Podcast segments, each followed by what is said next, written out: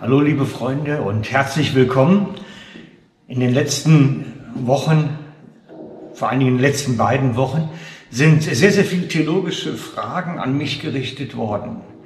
Wie ich denn dieses oder jenes in der Schrift verstehen würde und wie ich dazu stehe, was daraus heute so alles schlussgefolgert wird. Insgesamt geht es zumeist im Kontext um Homosexualität und Christentum. Aber es hat natürlich mit ganz vielen Nebenschauplätzen zu tun und ganz vielen Nebenthemen zu tun und vor allen Dingen mit ganz vielen Fundamentalfragen. Und ich möchte daher diese Gelegenheit nutzen, euch mitzunehmen auf eine Reise in der Schrift, in der Bibel, wo es darum geht, wie man das Ganze sehen kann oder vielmehr, wie ich inzwischen es verstehe. Es ist ein bisschen ein Bible Study mit Frank, was ich mit euch machen möchte. Und es werden einige Folgen werden. Wir werden uns nämlich in jeder einzelnen Folge eines Themas annehmen und jedes Thema einzeln behandeln und so eine gemeinsame Basis für ein Grundverständnis legen. Und ich mache euch Mut, euch doch mal darauf einzulassen, auf so ein Bible Study mit Frank, wo es um diese Grundlagenfragen geht. Es ist ein Bible Study der modernen Form, wo wir miteinander via äh, Video verbunden sind. Und ich möchte euch einladen, benutzt doch auf dem Blog unten drunter das Kommentarfeld, um euch ja, hörbar zu machen, dass die anderen eure Sicht hören, eure Rückfragen sehen, dass ich die Rückfragen sehe und auch wieder darauf eingehen kann. Ich empfehle euch, parallel zu dem Video auch Materialien zur Hand zu haben. Zum einen braucht ihr selbstverständlich eine Bibel. Die muss nicht genau gleich sein wie meine. Ich benutze die, eine aktuelle Lutherbibel, eine aktuelle Lutherübersetzung. Man kann aber auch, ich habe hier meistens noch eine zweite dabei liegen, zum Beispiel hier jetzt die Züricher. Man kann aber auch eine Hoffnung für alle dabei legen, das spielt gar keine Rolle weil wir uns den Text eh im Detail anschauen und dann wird schon der Einzelne merken, wo die Unterschiede dann nachher sind. Das andere ist, man sollte natürlich grundsätzlich auch in der Bibel markieren. Die Bibel ist kein heiliges Buch, was man irgendwo im Glaskasten horten muss, sondern die Bücher werden in China meist gedruckt oder wo auch immer. Und äh, es ist kein Problem, sich eine neue zu kaufen, wenn sie unansehnlich geworden ist. Also ich habe die Freiheit jedenfalls in meiner Bibel zu markieren, zu notieren, einen Textmarker zu benutzen. Ich klebe mir sogar, wenn du das sehen kannst, von der so Seiten ein, wo ich dann auch nur Zusatznotizen noch einbaue. Bibel ist für mich ein Arbeitsbuch und über dieses visuelle Sichtbarmachen finde ich die Stellen nachher auch wieder. Ich habe das Gedächtnis, was sich an die Markierung erinnert vor allem. Und ich mache euch Mut, ebenso einen Stift zu haben, um euch Notizen aufzuschreiben. Natürlich könnt ihr die Notizen auch auf dem Nahtell euch notieren, weil das geht natürlich auf dem Nahtell einfacher. Da kann man das nachher per Suchbegriff dann nachher auch wiederfinden. Zudem ist ein Nahtell sowieso wichtig beim Bible Study heutzutage, weil da ist meistens eine Online-Bibel drauf und ihr könnt natürlich darüber auch Bibelstellen schneller suchen und finden als man es in der Papierversion dann kann. Das Weitere, was wichtig ist, was ihr lernen solltet, um aktiv mitzumachen, ist die Pause-Taste benutzen.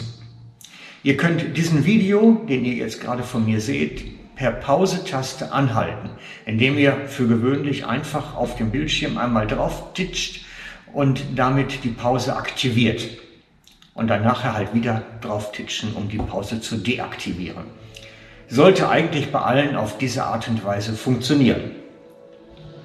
Also, dann starten wir mal mit einem ersten Thema, was immer wieder auch vorkam und ähm, was zum Teil ja immer wieder auch für, für Verwirrung sorgt, sagen wir mal, Verwirrung. Es geht um den Begriff des Wortes Gottes. Erstmal nur um den Begriff, was Wort Gottes ist. Und wenn wir Wort verstehen wollen, müssen wir bei der Bibel ganz vorne anfangen im Schöpfungsbericht. im 1. Mose 1. Wenn wir aufschlagen 1. Mose 1 gleich bei den ersten Versen, und das wäre jetzt eine Geschichte zur Pause-Taste drücken, weil dann könnt ihr währenddessen suchen, während die Pause ist und ich habe es dann auch gefunden. Also,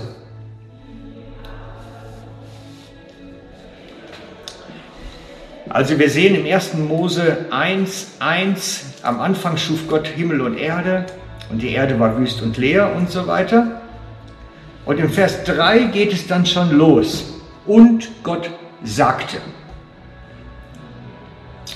Und es ist immer so, und Gott sagte und etwas geschah. Und das folgt jetzt die ganzen Verse. Und Gott sagte, es werde firmanent. Und Gott nannte und dann kam wieder und Gott sagte und so weiter. Das heißt, immer wenn Gott etwas sagte, passierte etwas. Und das ist die Funktion vom Wort Gottes. Gott spricht Wort und dann geschieht etwas. Das ist, hier ist das Wort Gottes das erste Mal sichtbar im Einsatz, in Anwendung. Hier ist Wort. Gott spricht und etwas passiert. Es, Gott gibt Wort aus und es geschieht. Und wir müssen, wenn wir dort in die Wortbestimmung hineingehen, dass das Ganze ein bisschen genau betrachten, sehen wir, dass dieses Wort, was dort steht, Gott sprach, sich nicht um das Sprechen und das Wort, was wir machen, handelt. Es ist nicht ein artikulierter Laut, so wie ich das jetzt mache, dass ich Worte spreche, sondern bei Gott ist Wort eher als, als wie ein Arm, ein Körperteil. Wort müsste man eigentlich einen Körperteil Gottes nennen.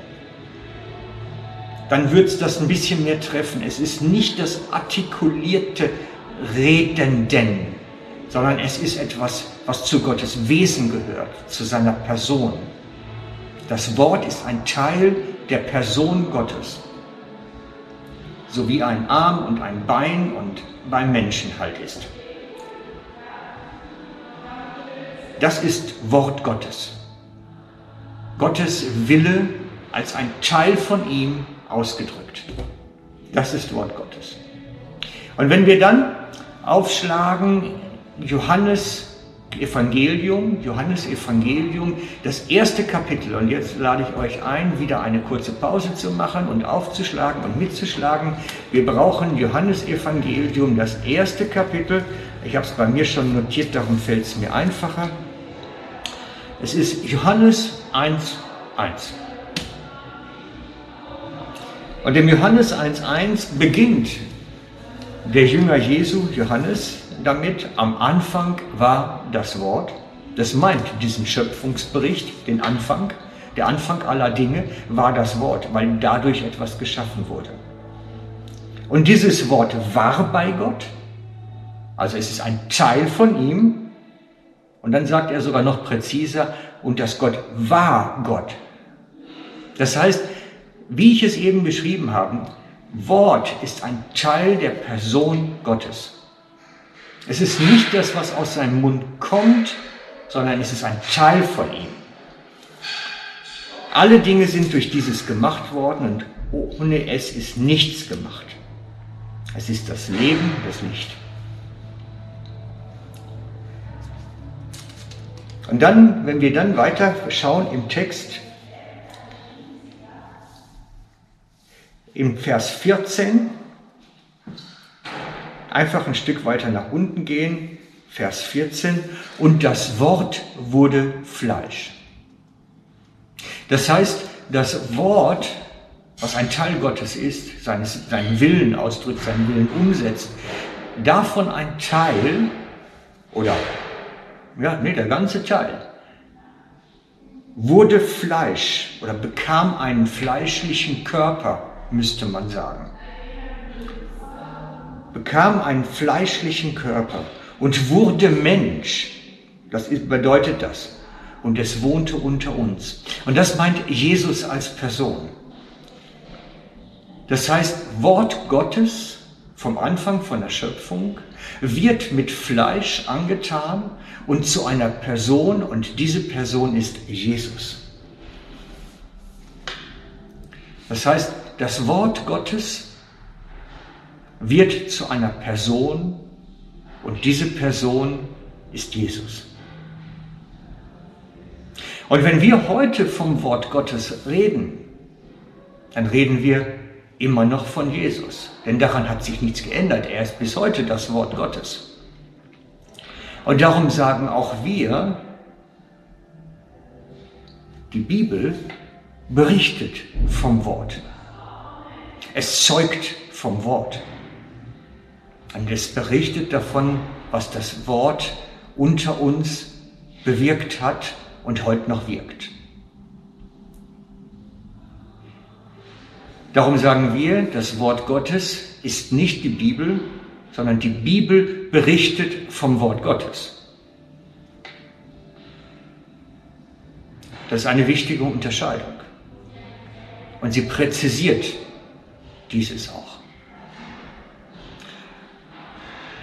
Und ich persönlich glaube, dass dieses Wort heute auch da ist bei uns, wenn wir mit dem Heiligen Geist umgehen. Dass wenn wir die Bibel lesen, der Heilige Geist in uns diesen Text dieses, diese Geschichte, die Berichte, die Verse nehmen, nimmt, also der Heilige Geist nimmt in uns diesen Bericht, diese Geschichte, diese Verse und macht daraus in uns etwas Kraftvolles, Transformierendes, Veränderndes. Eigentlich müssten wir heute sagen, das Wort Gottes wurde Geist und lebt in uns. Und wenn wir die Schrift lesen, transformiert es diesen Text zu Gottes Reden zu uns. Und dann sind wir vermutlich ganz präzise, so wie ich die Schrift verstehe. Und damit möchte ich für heute erst einmal gut sein lassen, weil wir sonst viel zu lang werden und viel zu ausführlich. Ihr habt die Gelegenheit gehabt, alles mitzuschaffen. Wenn ihr Rückfragen habt jetzt oder Anmerkungen oder sagt, ich weiß es besser, schreibt es in die Kommentare. Ich lese das bestimmt und dann sehen wir weiter. Ciao, ihr Lieben, für heute. Euer Frank.